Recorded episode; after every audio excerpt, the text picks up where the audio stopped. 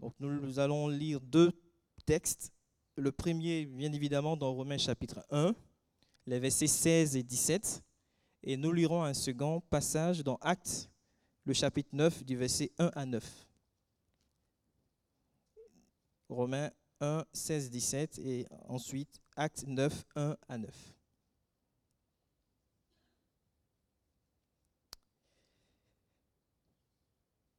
Je lis, car je n'ai point honte de l'évangile, c'est une puissance de Dieu pour le salut de quiconque croit, du juif premièrement, puis du grec. Parce qu'on lui a révélé la justice de Dieu pour la foi, pardon, par la foi et pour la foi, selon qu'il est écrit, le juste vivra par la foi. Et le second texte dans Acte 9, du verset 1 à 9, Cependant, Saul, respirant encore la menace et le meurtre contre les disciples du Seigneur, se rendit chez le souverain sacrificateur et lui demanda des lettres pour les synagogues de Damas, afin que s'il trouvait des partisans de la nouvelle doctrine, hommes ou femmes, il les amena liés à Jérusalem. Comme il était en chemin et qu'il approchait de Damas, tout à coup une lumière venant du ciel resplendit autour de lui. Il tomba par terre et il entendit une voix lui qui lui disait Saul, Saul, pourquoi me persécutes-tu? Il répondit Qui es-tu, Seigneur? Et le Seigneur dit Je suis Jésus que tu persécutes. Il te serait dû de régimber contre les aiguillons. Tremblant et saisi de froid, il dit Seigneur, que veux-tu que je fasse? Et le Seigneur lui dit Lève-toi, entre dans la ville, et on te dira ce que tu dois faire. Les hommes qui l'accompagnaient demeuraient stupéfaits. Ils entendaient bien la voix, mais ils ne voyaient personne. Saul se releva de terre, et quoique ses yeux fussent ouverts, il ne voyait rien. On le prit par la main, on le conduisit à Damas. Il resta trois jours sans voix, et il ne mangea ni ne but. L'évangile, une puissance de Dieu pour le salut de quiconque croit. Vous avez déjà entendu parler de l'expression grande puissance, c'est une expression qui est souvent employée en rapport avec certains pays euh, qui, au travers de leur économie, de leur vie politique, de leur politique étrangère, de leur force militaire, vont peser de tout leur poids dans les relations internationales. Il y a même des classements qui sont faits euh, pour euh, déterminer qui est le premier, le deuxième, etc. Donc les grandes puissances au niveau mondial. Et la plupart du temps, les décisions qui sont prises par ces pays-là, par ces grandes puissances, ont une influence majeure sur les décisions des autres nations, des autres pays en termes de diplomatie, de politique étrangère aussi, etc. etc. Et même à l'époque, là, euh, pour rester un peu dans le contexte de Romains 1 que nous avons lu là, à l'époque, chez eux, chez les Romains, la notion de puissance était une notion qui était vraiment bien comprise par ces derniers. Parce que les armées romaines avaient euh, assujetti euh, un certain nombre de nations un certain nombre de pays, des nations euh, de la Méditerranée et dominaient quasiment tout l'Occident. Les leaders politiques romains déterminaient le sort des autres nations, le sort des individus. Ils décidaient ce qui était bien ou mal. Ils décidaient qui pouvait vivre, qui pouvait mourir. On le voit très bien lorsque Jésus sera devant Pilate, un homme important, un Romain, euh, une autorité importante à l'époque, euh, qui dira ceci à Jésus, est-ce à moi que tu ne parles pas? Ne sais-tu pas euh, que j'ai le pouvoir de te crucifier et j'ai le pouvoir de te relâcher? Dans Jean 19, le verset 10. Mais ce soir, ce n'est pas de ce genre, je dirais, de puissance que je veux parler, ou dont Paul parle plus exactement dans le texte que nous avons lu. Il parle d'une puissance d'une autre nature. Il parle d'une puissance d'un autre genre. Il ne s'agit pas ici, de, dans le texte que nous avons lu, et également ce soir, ce que je voudrais partager avec vous, il ne sera pas question de puissance économique, de puissance militaire, de puissance diplomatique, de puissance religieuse, de puissance sociale. Il ne sera pas question non plus euh, d'une nouvelle doctrine philosophique. Il ne sera pas question d'une nouvelle règle de conduite. Il ne sera pas question d'une nouvelle religion il, sera, tout simplement question, et comme le texte le dit, d'une puissance qui libère. D'une puissance qui libère toute homme et toute femme euh, qui est esclave du péché et de la domination de Satan. Et d'ailleurs, lorsqu'on lit le texte dans le grec, le mot qui est utilisé, c'est le mot dynamis. Ce mot qui est à l'origine du mot euh, dynamite en langue française. Euh, vous dit que, en fait, tout simplement, l'évangile contient une puissance, je dirais, explosive qui transforme les vies, qui change les vies, et qui bouleverse les cœurs.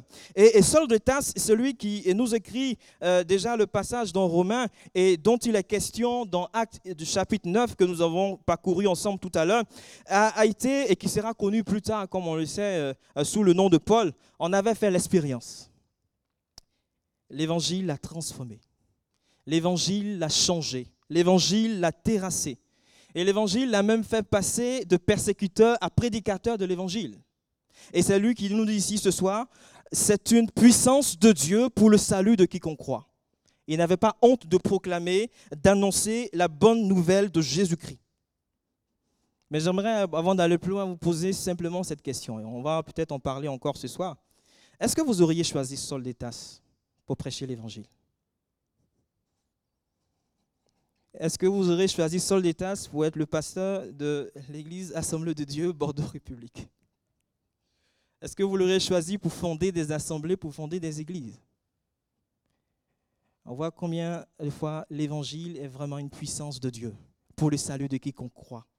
Cet homme qui persécutait l'église, le Seigneur va le toucher, changer son cœur au point de devenir apôtre et prêcher cette bonne nouvelle de Jésus-Christ. On peut remarquer lorsqu'on lit le livre des Actes des Apôtres, les chapitres 8 à 10, on a euh, dans chacun de ces chapitres différents récits de conversion de trois hommes qui sont originaires de trois continents différents. Au chapitre 8, c'est un Africain qui va être au bénéfice de la puissance transformatrice de l'Évangile. Il est question d'un Éthiopien, un eunuque et qui était haut fonctionnaire de Candace, reine d'Éthiopie et qui lisait Isaïe, Isaïe pardon, le chapitre 53. Ce chapitre qui, donnait, euh, qui fournit une description euh, sans pareil euh, des souffrances du Messie. Et quand on parcourt également le chapitre 10, cette fois-ci, c'est un Européen qui va être au bénéfice de cette puissance transformatrice de l'Évangile.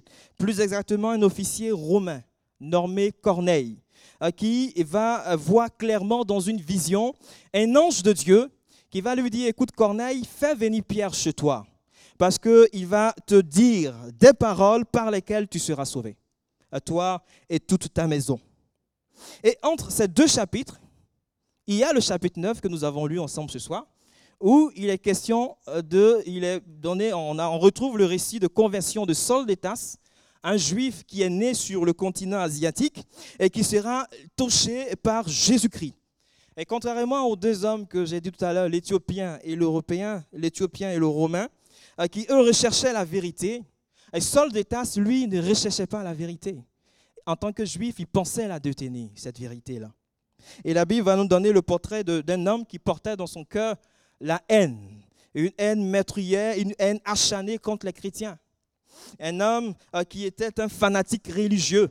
Et ce fanatisme-là le poussait, le conduisait à vouloir toujours euh, éliminer les disciples de Jésus. Et pour lui, en fait, il rendait service ainsi à Dieu en persécutant l'Église. Saul d'État a même approuvé un meurtre, celui d'un disciple de Jésus, le maître d'Étienne. Il va se mettre à ravager l'Église il va se mettre à jeter en prison hommes et femmes qui avaient accepté Jésus dans leur cœur euh, comme Seigneur et Sauveur. La Bible nous présente un homme qui vivait de sa haine, euh, qui vivait pour sa haine. Une haine qui le poussait à persécuter les chrétiens. Et même on le sait dans le texte qu'on a lu également tout à l'heure, il va plus tard obtenir de la part d'une autorité religieuse importante de l'époque, des lettres officielles, lui donnant les pleins pouvoirs pour rechercher dans une ville appelée Damas, en Syrie, des disciples de Jésus-Christ, afin de les amener liés à Jérusalem pour qu'ils soient jugés et punis en raison de leur foi en Jésus-Christ. Saul d'État s'était aveuglé spirituellement, aveuglé moralement, à l'image de tout homme à l'image de toute femme qui n'a pas encore accepté Jésus dans son cœur euh, comme Seigneur et Sauveur. Il n'avait pas la foi en Jésus-Christ. Il agissait dans une totale ignorance et il se croyait libre, en réalité, il était prisonnier, prisonnier de sa haine. prisonnier de sa misère spirituelle, prisonnier du péché. Et il était euh, tout simplement sous la domination de Satan. Et, quand on parcourt les Écritures, il, il dira plus tard dans l'une de ses épîtres, notamment dans 1 Timothée 1, euh, le verset 15, c'est une parole certaine et entièrement digne d'être reçue, que Jésus-Christ est venu dans le monde pour sauver les pécheurs, dont je suis le premier. Mes amis, l'âme de l'homme est esclave du péché. L'âme de l'homme, tout simplement, est esclave, captive euh, du péché. Et par elle-même, elle n'a aucune force, aucune ressource pour s'en libérer, de se libérer de cet esclavage-là. Et en plus de cela, Satan va se rendre maître, il se rend maître de beaucoup d'hommes et de beaucoup de femmes, par des ruses, par des artifices. Il aveugle l'esprit de ces personnes-là, qui ne croient pas en Jésus-Christ euh, comme sauveur parfait. Et bien souvent, ces personnes, plutôt que de voir la lumière salvatrice de la bonne nouvelle de Jésus, ces personnes sont plutôt aveuglées par le diable, avec ce mensonge destructeur. La Bible dit qu'il est menteur et il est le père du mensonge. Il pousse, il incite à ne pas croire en Jésus, à se rebeller contre Dieu, à se rebeller contre la parole de Dieu. Ne pas croire en Jésus est quelque chose d'extrêmement néfaste pour ton âme si tu n'as pas encore fait la paix avec Dieu ce soir, si tu n'as pas encore reçu Jésus-Christ dans ton cœur euh, comme Seigneur et Sauveur. Et la peine de ton incrédulité est très certainement, est très certainement la mort, cette séparation d'avec Dieu, et également ce châtiment éternel. Je dirais tout simplement que cette peine pèse déjà sur ton âme. Parce qu'à cause de ton incrédulité, si tu n'as pas encore fait cette paix avec Dieu, ton cœur s'obscurcit de plus en plus. Il est de plus en plus plongé dans les ténèbres. Peut-être que comme Saul de Tasse, tu es un érudit. Et comme lui, tu es peut-être même issu d'une famille importante. Mais ton intelligence va perdre ce pouvoir, cette capacité-là de euh, pouvoir percevoir les choses spirituelles.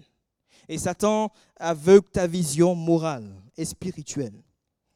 Ce soir, permets-moi de t'affirmer simplement ceci bien que la prédication de la croix, bien que la prédication de l'évangile, bien que l'évangile de Jésus peut te paraître fou, quelque chose d'insensé, quelque chose qui est un message qui est dépourvu de sens, je voudrais simplement te dire que c'est un message qui est plein d'efficacité, parce qu'il est porteur de la toute-puissance de Dieu.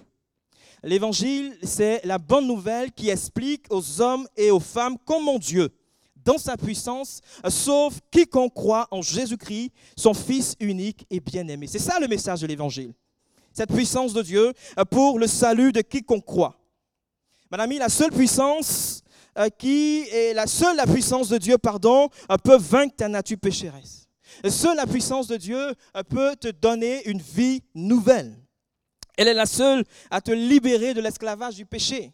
Elle est la seule à te libérer de la domination de Satan. Euh, cette puissance de Dieu pour sauver ton âme, s'est manifestée en Jésus-Christ. Lorsque son corps a été livré pour toi sur le bois de la croix, cette puissance a été manifestée en lui dans l'œuvre de la croix, accomplie une fois pour toutes, pour toi, pour vous et moi. Ce soir, si tu crois en Jésus-Christ, si euh, tu prends la décision de le recevoir dans ton cœur, si ce n'est pas encore fait, de le recevoir comme Seigneur et Sauveur. Si tu l'acceptes, si tu demandes pardon à Dieu pour tes péchés, et ton âme sera au bénéfice de cette puissance transformatrice, cette puissance libératrice de l'Évangile, afin que le Seigneur te changera, le Seigneur te transformera, le Seigneur te, va te libérer. Tu vas passer de la mort à la vie. Euh, tu passeras des ténèbres à la lumière et, toutes ces forteresses de l'ennemi euh, qui pèsent contre ton âme seront détruites. Parce que, encore une fois, l'évangile, c'est une puissance de Dieu ah, pour le salut de quiconque croit. Quiconque croit. Alors que Saul d'État était en route vers Damas, il faisait, faisait chemin en direction de Damas, tout à coup, la Bible déclare qu'une lumière venant du ciel euh, resplendit autour de lui. Son âme qui était jusqu'à présent euh, dans les ténèbres est soudainement plongée euh, dans une lumière plus éclatante que celle du soleil. Il va être terrassé, cet homme orgueilleux va entendre cette voix du Seigneur l'appeler en disant, Saul, Saul, pourquoi me persécutes-tu? Nous l'avons chanté tout à l'heure. Le Seigneur te connaît par ton nom. Il nous connaît chacun individuellement. Il nous connaît personnellement. Et il nous aime. Et, si tu n'as pas encore fait la paix avec Dieu, ce soit également le Seigneur, je dirais, te pose aussi cette question. Pourquoi me persécutes-tu Saul avait cette haine, il refusait de croire en Jésus. Et cette haine l'amenait à persécuter les chrétiens, ceux et celles qui confessaient, qui confessaient Jésus-Christ euh, comme Seigneur et Sauveur. Il refusait de croire en Jésus. Et peut-être que c'est ton cas ce soir. Pourquoi refuses-tu de croire en Jésus? Pourquoi refuses-tu de croire en sa parole? Pourquoi refuses-tu euh, d'ouvrir ton cœur afin de recevoir Jésus-Christ comme Seigneur et Sauveur? Pourquoi endurcis-tu ton cœur? Quand cesseras-tu, j'aiderai enfin de détourner ton regard du regard du Seigneur, ce regard plein de compassion à qu'il porte sur toi tout le temps. Hébreu 3,15 dira ceci aujourd'hui si vous entendez sa voix, n'endurcissez pas vos cœurs. Comme sol de tasse, à toi également, le Seigneur, je dirais, te dit ce soir, il te serait dur de régimber contre les aiguillons. Très dur de régimber contre les aiguillons. Vous savez, les aiguillons étaient, sont ces bâtons-là qui sont munis d'une pointe et qui servaient à piquer, qui servent à piquer les bœufs afin de les pousser, les inciter à avancer. Et les paroles et les témoignages de tout enfant de Dieu et de tout chrétien, notamment de ceux que Paul, Saul persécutait, étaient pour lui autant d'aiguillons euh, que Dieu utilisait pour l'inciter à avancer, à avancer euh, sur le chemin de la foi, à avancer sur le chemin de la réconciliation avec Dieu, à avancer euh, sur le chemin de l'acceptation de Jésus-Christ comme sauveur parfait. Mais au lieu de cela, il se révoltait. Au lieu de cela, il résistait à l'appel de Dieu. Il n'y a rien de plus grave que de résister à Dieu, que de résister à sa main tendue, que de résister à son appel. Et ce soir, le Seigneur, si euh, tu n'as pas encore fait la paix avec lui, il t'appelle. Il t'appelle par ton nom. Il t'appelle à le suivre, à marcher avec lui, à le recevoir euh, dans ton cœur euh, comme Seigneur et Sauveur. C'est Jésus que Paul croyait être un imposteur mort à Jérusalem. Et le Seigneur vivant, il va le savoir et le découvrir sur le chemin de Damas. Il va poser la question au Seigneur, mais qui es-tu Seigneur? Qui es-tu? Le Seigneur a répondu en disant, je suis Jésus que tu persécutes. Peut-être que comme Paul, sol de tasse, tu te me prends sur la nature véritable de Jésus. Tu te me prends sur qui est Jésus. Peut-être que comme lui, c'est comme un imposteur, il est un imposteur en fait, euh, comme Paul pouvait le penser, l'imaginer, s'imaginer. Ou peut-être que pour toi, Jésus, c'est tout simplement un personnage, un simple personnage qu'on retrouve dans des manuels d'histoire. Jésus-Christ est le Fils de Dieu.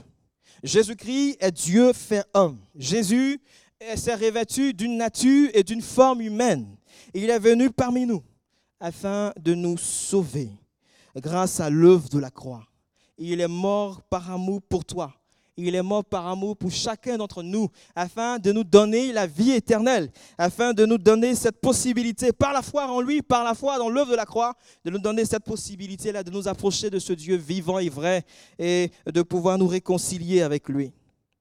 La rencontre de Jésus avec Saul d'Étas va opérer un changement important, un changement majeur dans sa vie, une conversion soudaine, dans une soumission totale à la volonté de Dieu il a tout simplement compris qu'en luttant contre les disciples de Jésus, ce n'est pas des hommes qu'il avait affaire, mais il avait simplement affaire à Jésus-Christ de Nazareth. Il tombe à terre et en tombant à terre, je dirais tout simplement que c'est tout, euh, c'est tout son système de pensée qui tombe.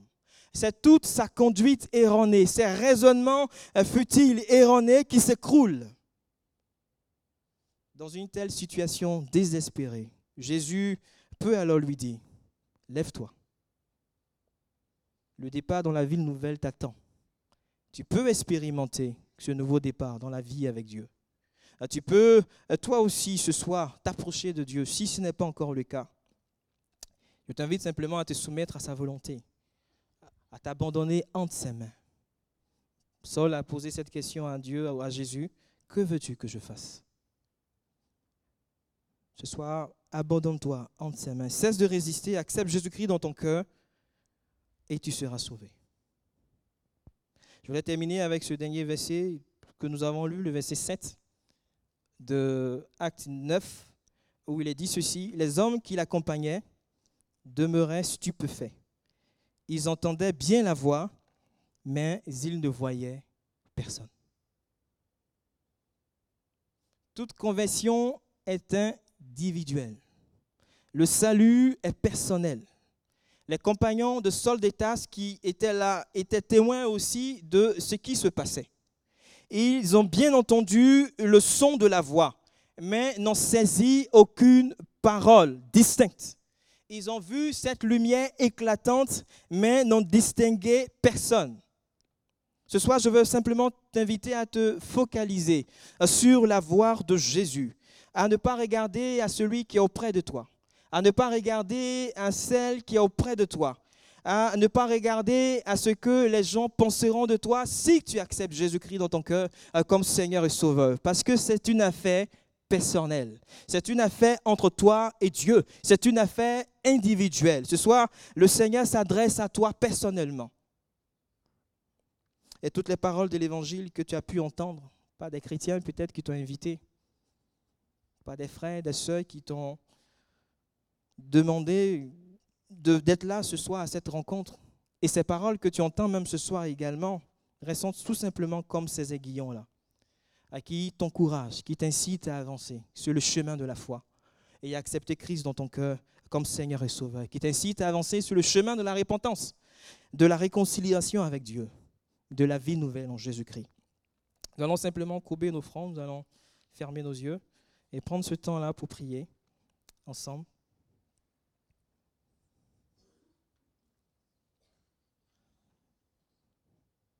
Peut-être que quelqu'un est là pour la toute première fois ou plusieurs fois. Il n'a pas encore fait la paix avec le Seigneur Jésus-Christ et ce soir tu voudrais prendre simplement l'engagement de marcher avec Jésus. Tu as certainement compris que le Seigneur te connaît personnellement et il veut s'engager avec toi dans une vie nouvelle, dans une relation nouvelle. Quel que soit ce que ta vie est actuellement, quel que soit ce que ta vie a été, tu peux ce soir expérimenter, comme Saul, nous l'avons vu, l'a expérimenté, un nouveau départ avec le Seigneur Jésus-Christ. C'est pourquoi, tout simplement, là où tu es, je voudrais t'inviter à lever la main et nous allons prendre le temps de prier ensemble, Seigneur, pour toi. Amen. Vous pouvez baisser la main après. Est-ce que quelqu'un ce soir veut prendre l'engagement de marcher avec Jésus-Christ? Et Seigneur, je veux te recevoir dans mon cœur comme Seigneur et Sauveur.